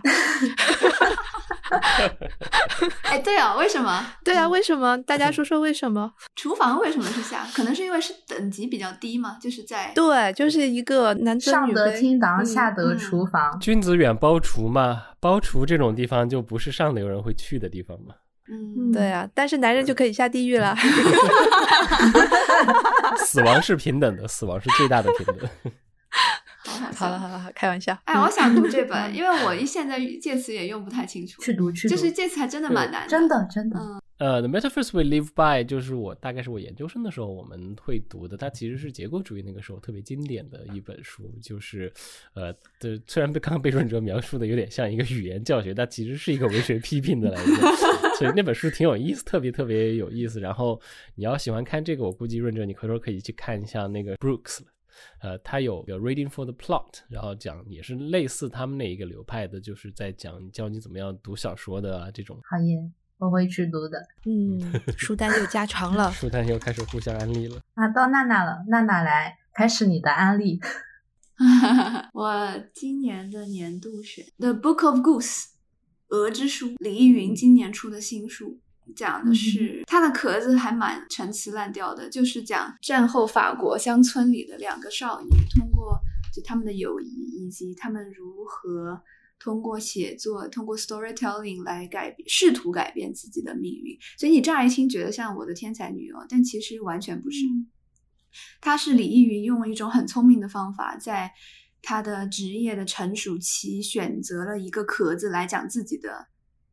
呃，个人经历，所以我觉得是很厉害的。就是一个写作者毕生都会在寻找自己的壳子、自己的容器。我觉得李易云在摸索了很久，讲完了很多其实挺传统的中国移民的故事之后，终于找到了一种有创新的方式来讲自己的故事。我读完之后，就是他的编辑，呃，是。还在在现场活动的时候就会说，他说他觉得这是李易云最个人化的一本写作，哪怕其实他的情节听起来是和他一个在中国长大的移民作家不能更远。所以我觉得他如何在这种张力之间搭起一个桥小小的桥梁，而让所有人都能够读出这个桥梁，我觉得是非常聪明的。这个是我今年最喜欢的一本书，他就在讲一个人如何和世界共处。因为世界不一不是为了人而创造的，所以你总是在和他接触的时候会有很多的摩擦。有的人就能够存活下来，有的人选择呃不忍让、不退步，最后他就会被这个世界给磨掉。我就觉得是一个很很锋利的书，嗯，我觉得特别好看。这个这个书里面有没有一些宗教信仰的背景啊？我觉得没有，它是哲学，更类似于一种哲学和语言上的一种巧思，所以他会写的很抽象，对不对？它的开头其实就已经蛮有意思了，两个小女孩会讨论说，我们能不能种 happiness？我们能种快乐吗？幸福吗？那我们能种痛苦吗？就是两个小女孩以同志的方式来讲一个很哲学的事情，嗯非常推荐。然后还有一本就是今年不是前段时间纽时出了一个榜单嘛？嗯，然后我觉得它上面很多书都很有意思，其中我看到一个我以前读过的作家什么榜单书，《纽约时报》《纽约时报》的一个年度十大好书，对，然后里面有一个英国作家叫 Claire Louise Bennett，然后他出了新书叫《Check Out Nineteen》，我就去看了，因为我一直很喜欢他在语言上的实验，然后发现这本书非常非常的女性，呃，举一个小例子。它其实是很意识流的，它讲的就是一个女性回忆自己的童年，然后穿插很多她当下的一些玄思。然后其中有一个地方就是她觉得，我不知道啊，说了有点 不知道能不能最后剪进去。她觉得自己第一天例假的那个雪的颜色非常好看，所以她非常想要拿去给香奈儿的人推荐，说你一定要做一个这样的颜色的口红，就是大不敬，但同时一点都不为自己的女性经验而感到羞耻。我就觉得。呃，这本书 很有个性，然后我觉得这两本书《Book The Book of Goose》加《Check Out Nineteen》都是有一种很迷人的地方，就是 charm。我觉得身为创作者，我现在就很想学习如何去释放自我，如何去 charm，be charming。我觉得这是很多作家都有的，就是很多很厉害的作家。我们看到的其实分两类作家，我觉得一类作家是那种老老实实的，然后他很扎实，他很厚实，它来写东西。然后还有一类就真的就是很迷人，你看着它你就被它吸进去了。嗯，我觉得这两这两本书都是会吸人的那种作品，嗯，大概就推荐这两本。刚刚说到月经的那一段，我想到《必经记》里面也有一段类似的，对吧？他说到好像是。对，然后我忘记他具体的描述了，呃，好像是说他终于又重新来月经之后，然后他特别得意，然后说他的那个经血仿佛烟花一样 绽放在卫生巾上，这个就让我想起之前看苏童的那个《妻妾成群》，然后它里面也会写到女人的经血，然后他永远的描述就是什么紫黑色的腥臭的经血，我当时读到时就翻白眼。是的，那我们接下来就可以聊一下，就是今年的几本大热的作品了。就刚好讲到《必经记》，其实我今年的一个挺开心的观察是，我发现有非常多女性主义或者说和女性相关的作品。其实就像于适老师刚才说的，这些作品它现在讨论度这么高，然后它不一定在所谓传统的评价标准上，它的文学价值那么高，或者它不一定是一个特别好的文本。但是我觉得，就上回张丽老师来跳导录节目讲的一句话还挺对的吧？他看现在中国的女性写作，就算暂时一个能进入经典作作家行列的女作家都没有都没有关系。呃，重点是。开始拿起笔写作的女性越来越多了，这个就是一个女性写作可以生长的土壤，就是先要有数量，数量多起来之后，我们再去看追求质量。我大概粗浅的理解是一个这样的逻辑吧。然后别的，我还有一个很惊讶的，就是我们之前列提纲的时候，那个豆瓣的这个年度阅读榜单还没有出来嘛，所以我觉得。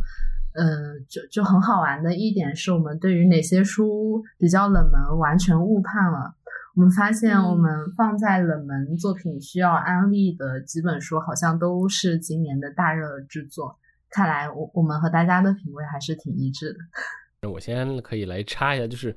因为今年我。不是说嘛，读书读的零零碎碎的，所以这些热门的今年的几些好好几本热门书，我可能唯一赶上了就只有那本《当我们不再理解世界》了。哦，因为我是去年就读过英文版的，然后去年读完英文版，我就觉得哇，这书好厉害。嗯嗯，有一个还还挺好笑的事情，就是呃，因为我今年不是短地点也译了一本那个玛丽亚米斯嘛，然后那本书其实也是关于核威胁和这个有原子弹的这么一个世界的故事。嗯，然后关键，然后这本书它就跟这个。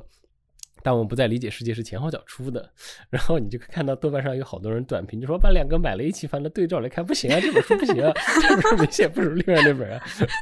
然后我当时就在想，那不可能啊，这个到够我译者表示我也没什么关系，呃，我译者只是在想，那是不能比啊，这个拿着八十年代写的东西和现在的新生代的这个，你一看就知道打不过。就是艾米斯他已经是英国作家，当时那一代里头文字特别。特别爱玩花活的这么一个人，他已经写的，呃，够好玩了。结果他的这种好玩，在离开八十八十年代那个背景，那种后现代的背景之后，其实就无形中变成了一个门槛。反倒是像这个，当我们不再理解世界这样的，它是有一种我把虚构性压到最小的这么一个操作，然后我就用这种。虚假历史一样的写法来给你看这么一个另外的可能性，所以，诶，我当时就想，那时代变了，那是很正常的。然后今年的这个真正要说，就是因为太热了，所以我才去读的，其实就大概只有埃尔诺了。但是还有一个很重要的原因，是因为我发现埃尔诺的书都还挺薄的啊。对，然后对，因为呃，我我是就其实就今年因为状态不好嘛，其实就刻意在挑一些简单点的东西在读。然后埃尔诺的当时拿到之后就。很快的就看完了，然后，呃，一方面就是跟之前读过的这个《回归故里》跟那个迪迪耶那本书又勾到了一起，是同样的一种，嗯，下层就是下层阶级这样这么一个，当他被迫在或多或少或者有意识无意识进入了这个所谓的这个社会上升通道，走到上面之后，你会会发现你其实不是一个简单的获得的故事，你要背叛自己的出身，然后你要被那些没有被上流文化精英抛弃的人来写作。所以看阿尔诺的时候，会让我有一有一种这种类似读到迪耶的这个感觉，这种非常。明确的作者的这个视角是特别打动我的，因为我大概看了一下法文版，我发现哇，哎，这个我这个丢了很久的法文还是可以的，所以我又得到了一个复习法文的机会，所以我准备慢慢的可以把法文版找来再看一下了。前面你们都提到《当我们不再理解世界》这本书嘛，嗯然后那你们知道我看这本书的时候想到哪本书了吗？嗯想到之前前几年出过一本书，是写罗兰巴特的，叫做《语言的第七功能》。啊，哦，对对对对对，嗯啊，那本书我也超喜欢的，嗯这本书太我好笑了。对的，我觉得其实他们这两本书是有异曲同工之妙的，就是说他们其实用的是同一种。啊、怎么讲？就是把真实的人物，然后用小说的嗯笔法把他们写出来。只不过就是语言的第七功能，它这个它这个活儿做的实在是太夸张了一点。但是，这个夸张跟那个年代本身的夸张跟丰富有关了。嗯，然后像那个，当我们不再理解世界，它其实是把科学家一个一个单独的、单独的拎出来写，当然就可能没有像语言的第七功能那么的、那么的、那么该怎么讲刺激吧？嗯 我觉得语言的第七功能是一种刺激性的阅读，它里面出现了那么多的相关的人物，对吧？就是那嗯个时代有的，男的女的都有。然后呃，嗑药的嗑药，然后说粗话的说粗话，就是那个对吧？里面写到的福柯是那样的一个形象，里面写到的谁是那样的一个形象。所有的人肯定看到这里的时候，都会想关于真实性的问题。所以我当时看《当我们不再理解世界》的时候，呃，我其实还蛮想知道的，就是薛定谔真的是这个样子的吗？那个谁谁谁真的是这个样子吗？我会想，这些科学家他们这个这就是这样的一个文本，他在保证文学性的同时，它跟真实性之间的一个关系是什么？其实我还蛮好奇的是这一点。嗯，嗯这样听起来，于适老师又有很多传记可以读了，然后这一本书导向了很多书。哎，不瞒你说，我这两年真的是看了超多的传记。我曾经还给就是润哲这边报过选题，我说我们要不要做一个传记的选题？就是哎，我我可以啊，因为我我也看了很多的传记，然后可能我不知道为什么，就是慢慢的也会可能就是当你看一个作家或者是看一个历史人物，你了解够多之后，你就会有一种不停的想去知道更多细节的这个冲动。对的，而且我觉得就是看传记，有的时候会打开你的很多的思路，而且你会真正的去了解这个人。以前我是那个就是吃了鸡蛋不想去认识母鸡的那种人，但是可能可能就是现在年纪大了，就可能会觉得，嗯，就是先认识母鸡了，再去看再去看吃那只蛋，可能会吃出更多的味道来。我现在是这样想的了。就给你们举一个例子，就是《策兰传》。嗯我之前其实对于诗歌一直都是有一点点，我觉得看不懂。我真的就是有特别像策兰这这样的诗歌，如果他没有一些解读的方式给给到我的话，我可能一下子真的是看不懂。所以后来我当时看了《策兰传》的时候，就是觉得就是。就是茅塞顿开，我就开始明白了他为什么会写那样的诗歌，而且他那样的诗歌里面的用到的韵律和用的一些看，就是翻成中文了之后显得很怪异的那些地方，究竟是为了什么？就《策兰传》是一本，然后还有比如说像那个阿尔托的那本《安托南·阿尔托》，之前当然你会在很多场合知道他的戏剧理论，知道他有多前卫，知道他他有多么重要，但是完全不知道他重要在哪里。完全不知道他这个所谓的残酷戏剧到底是什么，所以后来我去看了他那本传记，他那个传记小小的，就是薄薄的，也不是特别难读，但是看了会让人很很难受，因为他这个一生实在是太难受了。嗯然后，如果是要跟大家安利的话，我觉得我这两年看的我自己最喜欢的其实是《侯麦传》。嗯，美丽之味，呃，不是那本，是之前的那本，就是叫《侯麦传》，是很嗯厚的那本。嗯哼，然后他是把他的一生，因为他有两个身份嘛，嗯等于他就把他的这两个身份，还有他的每一部片子来龙去脉都讲得非常清楚，里面还有很多很好笑的一些细节，就片场的一些八卦了什么的，我就觉得《侯麦传》就是。是看侯麦电影的一个超好超好的注脚，所以后来来我再去看侯麦电影的时候，我觉得真的就是，我觉得那那那只蛋吃起来比以前滋味多了很多。嗯，然后还有今年看的两本嘛，呃，那个两三本桑塔格的，然后还有本雅明的。本雅明的我没看完，我是翻着看的。嗯，就波伏娃的，嗯，这个成为波伏娃这一本，我觉得也也挺有意思的。包括就是写那个狄更斯的那本，我觉得这两本传记是典型的粉丝写给偶像的情诗的那样的一种写法。嗯，你完全可以看得出来他在其中的，就是尤其是狄更斯的《狄金森》那本，就是啊。嗯，也不能说完全的是一种传记吧，简直就是一篇基于他对于偶像的爱的一种想象的散文体。嗯，我我是属于完全读不动传记的那种。我我今年读了一个我很喜欢的传记，是《寻找米兰昆德拉》，就是译文那个我也今年和米兰昆德拉再版一起出的。我喜欢它的原因是因为它很短，它言简意赅。大部分的传记，其实其实那本很好看，对对，而且那本对于你了解就是米兰昆德拉去巴黎之后的那些状况特别特别有帮助。嗯，然后去年那本约翰伯格的评传也特别好，但是因为太厚了，但我就没有坚持读完。传传记还是挺难读的，这一期我们留在明年做吧。没想到今天一期节目聊到又又来了一个选题，就是选题大会。哎，其实其实前面就是呃，娜娜讲那个李依云的那本新书的时候，我其实脑子里面也出现了一个新的选题，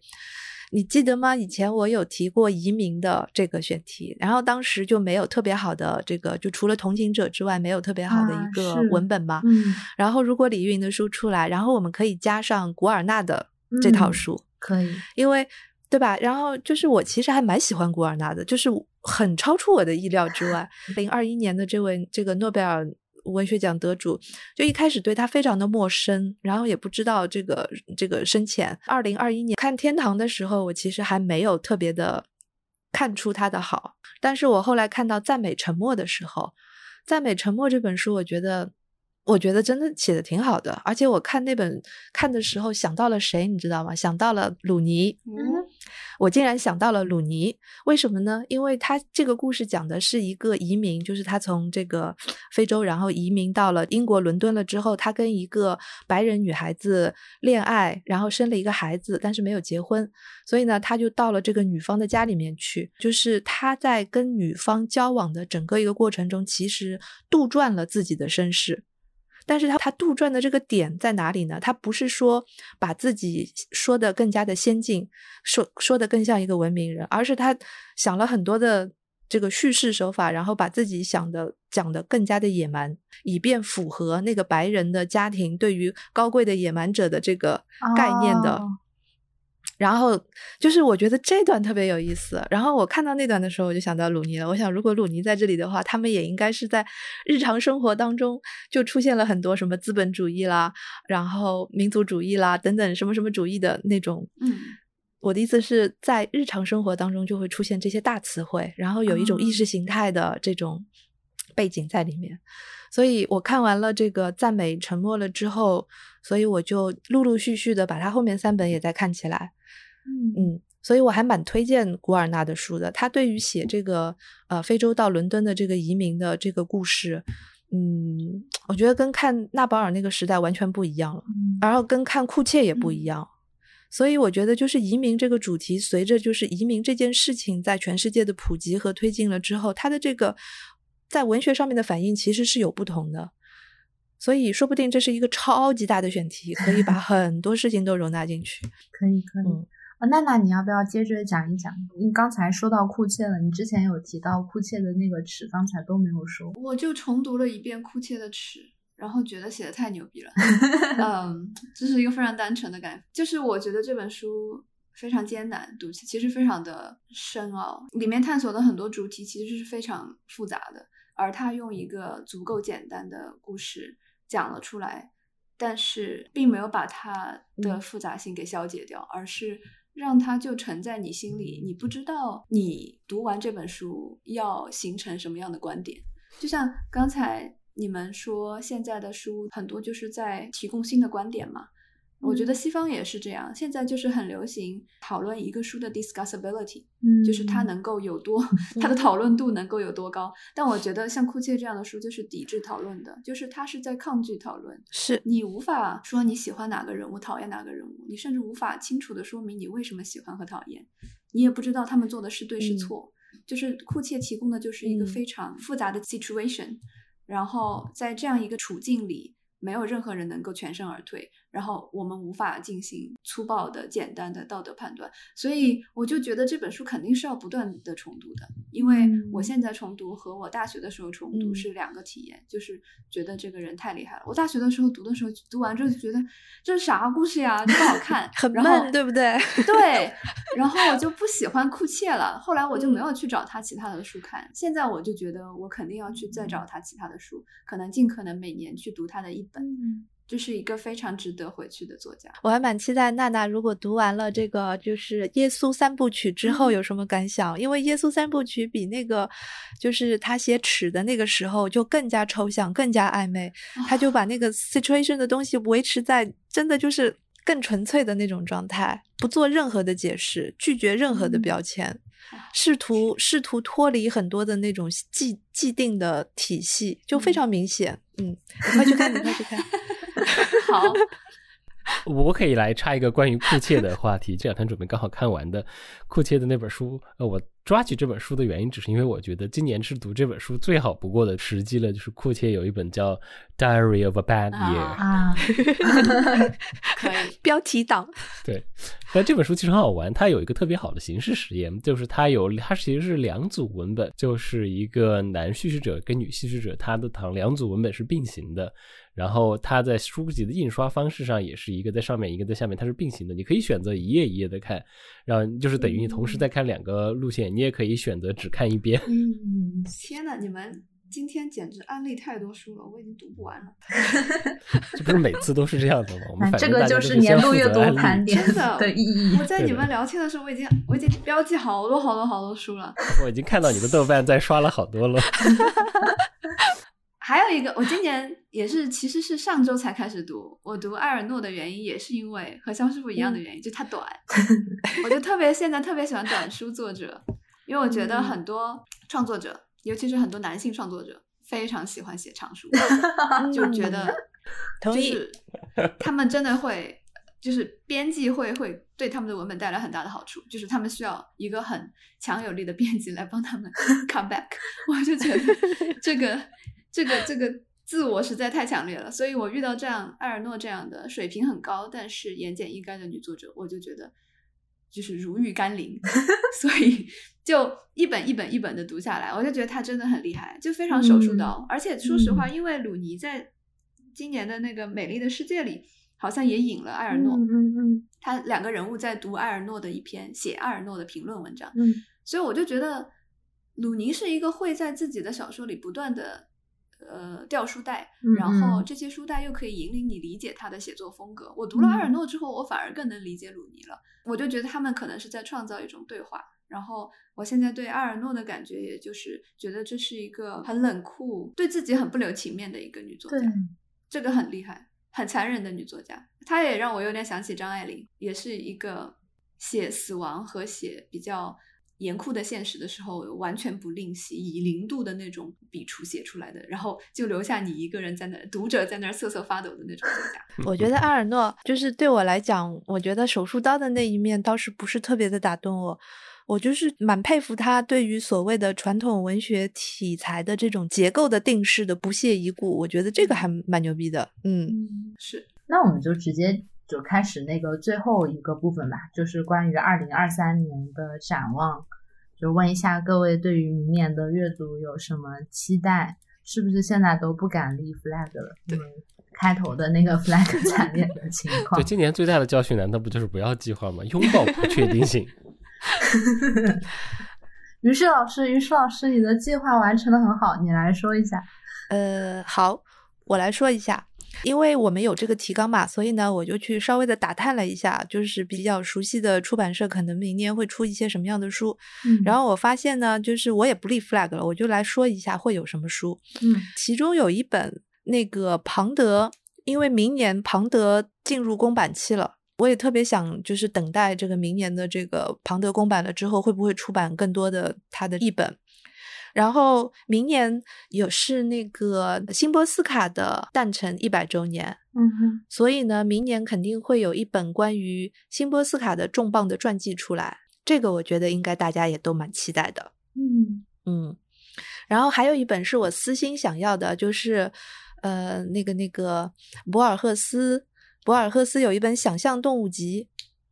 这个你们之前有听说过吗？没有。呃，就是这本我有英文版，对我读过英文版。对啊，然后它一直没有中文版，对不对？简中版没有嘛，所以这本明年会出简中版。我一直很想看他写的《麒麟》，所以我就还蛮想看这本的。嗯，嗯明年首先很期待李易云的中文手译，应该是张明老师译介的《Must I Go》。嗯哼，这本其实和这本的《Book of Goose》比较共同的一点就是它都有一点点 meta 在里面，就是有一点点原叙事，也都是讲的外国人，就是外国的人物，但是也是通过讲一个非中国的人物的故事来讲李依云自己的一个个人经验。我觉得是他在探索的一本书。我觉得《The Book of Goose》应该也会有中文版。嗯，应该也是张云老师译介，所以我还很期待这两本李依云的首秀吧。嗯，他作为一个在英文界已经非常成熟的，呃，接受度非常非常高的一个作家，非常想看他的作品译介成中文之后产生的一些化学反应。嗯，然后我个人的话，我可能还会继续读一些更多实验性的作品和哲学方面的作品。嗯，大概就是我其实今年今年本来想重读《战争与和平》。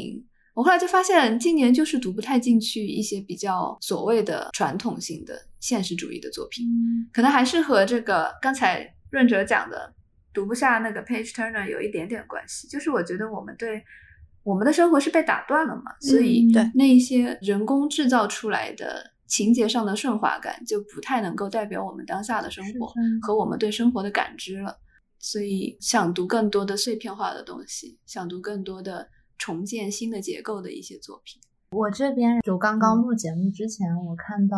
呃，心灵说明年会新出一本书，是这个中文打字机。然后我之前如果我没有记错的话，可能是在那个 TLS Podcast，就是泰晤士文学增刊的博客上，然后听过他们有讨论这本书，我当时就还蛮期待的，所以我就很希望明年能看到这。我以为这本书今年就出了呢。没有呢，它显示的是二零二三年一月份。哦，好吧，呃，但是可能应该有人应该是出出了对对豆瓣上有人对对嗯拿到了那。应该就是马上就可以有。嗯我我就很想看这本书，因为其实还是和之前就今年我有选那几本讨论语言的书嘛，我觉得这个可能是和这个一脉相承的。我想看一下一个外部的观察者怎么去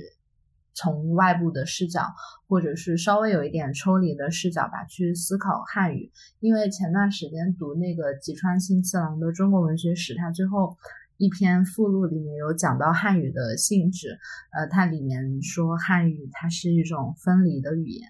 就是它比如说李白的那个“独坐敬亭山，里众鸟高飞尽”，呃，他说这里面的词和词之间都是断裂的，它不像日语会有那种联系词，包括英语其实也有嘛，介词可以把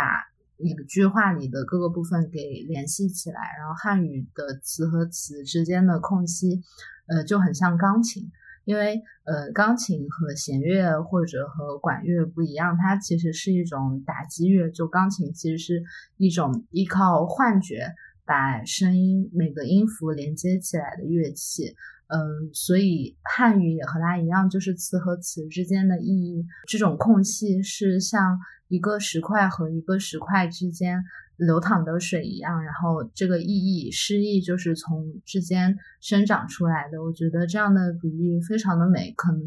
也只会是一个外部的研究者，嗯，他才能得出这样的结论。所以我非常期待能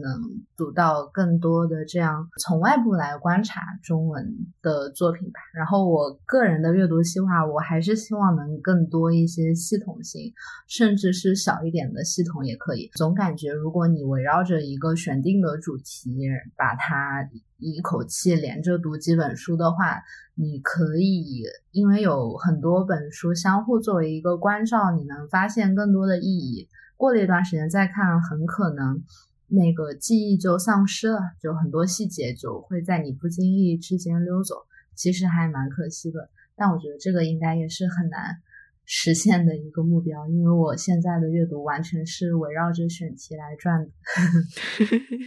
呃，我我这边计划肯定就是今年没能落到的计划，就躺在过去的失败上呢，再再继续一年吧，把去年的 flag 再重新扶起来，看还能不能够扶起来。所以明年如果我们还录这个盘点的时候，你可以把这个 flag 再搬出来，看我要录的，要看我对，看我明年这个执行率怎么样。这个看，这是一个考验 KPI 的时间。呃，明年还有一本特别期待的书，就是看到译者在豆瓣上说交稿了，就是那个 Waterlog。呃，英英国新自然写作的一个很著名的一本书，然后就是一个特别好玩的一本书，因为这是一本关于游野泳的书。嗯，对。这个作者是一个野泳爱好者，他在英国各地不停的游野泳，然后不停的跟各种试图把公共水域变成私人水域的人辩论，所以是一个很有意思。呃，他是一个自然写作也非常个人，但是同时涉及到种种历史和文化的纠葛，所以很好看的一本书。哦，这个好有趣，这感觉又是一本浪的景观。我最近也对这种自然加个人的写作很感兴趣。之前不是有一本书讲鳗鱼吗？是是是是是，那个也是跟着鳗鱼去旅行。嗯，那本写的特别好，嗯，那本也很好看。其实那本也可以叫一个名字，叫我和父亲的奥德赛啊，是的，是是，是不是？对是是是。呃，还有就是前面他说那个去游野泳的时候，我眼睛一亮，因为我之前读过一本关于游泳和自由潜水的，哎，扣题了，嗯，自由潜水的。还真是自由潜水，就是用水肺的那种，就是不带氧气的那种水肺式的潜水。然后这种都是极限运动了嘛。然后还有一本我也很喜欢的，叫《生食之旅》，它是去地下洞穴。就是你看了那本书之后，就会觉得啊，简直了！就是我印象最深刻的是，它里面写到，你们知道地下洞穴是会有冰川的吗？不知道，对，然后他就往下走走走走走，然后就走到了一个冰川，嗯，他就把全世界各地的，就是最有名的几个深入地底的这些洞穴都走了一遍。然后这个作家是叫麦克什么的，就是他之前麦克法伦，然后他之前还写了山的嘛，嗯，所以他就是上山入入地的这这个人，嗯，他就是我刚刚说的那个 Waterlog 的作者 Roger Deakins 啊。他们他们俩就是我，我就是我说的那个我想读的那个新自然写作的扛大旗的扛大旗的那个人，就是麦克法伦。果然是扣题了，嗯。哎，我我最近在书店还看到一本书，叫《Fox and I: An Uncommon Friendship》，就讲一个孤独的离群所居的女性，她曾经是美国国家公园的公园管理员。所以他有很多野外经验，然后他就写他的家经常会来一只小狐狸，然 后他和这只狐狸建立了一个不同寻常的友谊。我还很想看这本书，就感觉像童话一样，很适合画成绘本。对对对，而且你说到那个，就是一个女孩子住在荒野，嗯。就是之前有一本书叫《听克西笔记》啊，我看我很喜欢那本。对对对对对，它就是讲一个女孩子主动的住到那个湿地上面，就就住在这个听克西的上面，跟所有的树上的动物啦、树下的这些水生植物啦，还有水生动物一起生活，生活了两年，好像那个也相当相当迷人。嗯，是。自然写作是我们一大主题啊，是的，一向是好看的，因为自然比人类社会实在是好看太多了。那我是不是应该顺手安利下一个？因为它现在都还没有出 Kindle 版，我还没有看成，所以只能排到明年的书。因为中文版肯定还得再等。刚好在说明年的，嗯，哪一本？呃，这本书的名字叫《The Catch: Fashion for Ted Hughes》。因为我不知道大家。读可能读过 Ted Hughes 的诗，但是可能不太清楚，就是 Ted Hughes 他其实也是个钓鱼佬，他是一个钓鱼爱好者，而且而且他的有一个非常重要的钓鱼伙伴是谁呢？Shamus Haney，他们两个人会一起去钓鱼。那是一个什么画面？对，所以这个是牛津的一个人，呃，叫 Mark Warmond，他他就去牛津，他们那边有档案，他可以看到就是 Ted Hughes 跟 s h a m u s Heaney 两个人去钓鱼的这种旅行，然后他会把他们的这个钓鱼佬的历程跟他们的诗歌作品对到一起，呃，就就就挺好玩，因为 Hughes 他有一个诗集就叫 River，里头是不光写鱼呀，河里头的生物啊，种种，嗯，对，然后呃，这本书特别好笑，就是因为可能有。朋友都知道我会钓鱼，然后春天就是有大概五六个人不停的就是呃，编辑朋友说板带给我推了这本书，我知道你一定会感兴趣。钓鱼佬，所以就是可能就是如果对如果有别的钓鱼佬还在听跳岛的话，就是这本书送给所有的钓鱼佬。哎，所以肖老师，你钓过的最不寻常的鱼是什么？就是因为我都其实我都是去在海去舟山海钓玩的，所以呃，我钓的都基本上都每年都会去钓海鱼，但是。如果你不坐船出海的话，你钓不到什么特别罕见的鱼。就是在舟山的话，呃，在岸边跟钓没有。你其实钓带鱼要靠运气的，带鱼是深水鱼，就是运气好的人是可以在岸边钓到带鱼的。比如说，呃，我们第一次去舟山玩的时候，有一个朋友第一竿下去拎起来一条带鱼，然后所有人都懵了，怎么回事？白天在潜水钓起来一条带鱼。而且 刚刚的带鱼，对刚刚出水的带鱼真的特别特别漂亮，就像一个磨的特别光亮的这种不锈钢在你面前。然后视频其实不太拍得出来那个效果，然后因为它会动嘛，它的鳍会动，所以就看着完全，呃，就是有另外一个豆瓣有灵的说法，就是带鱼这么美，我不配吃它。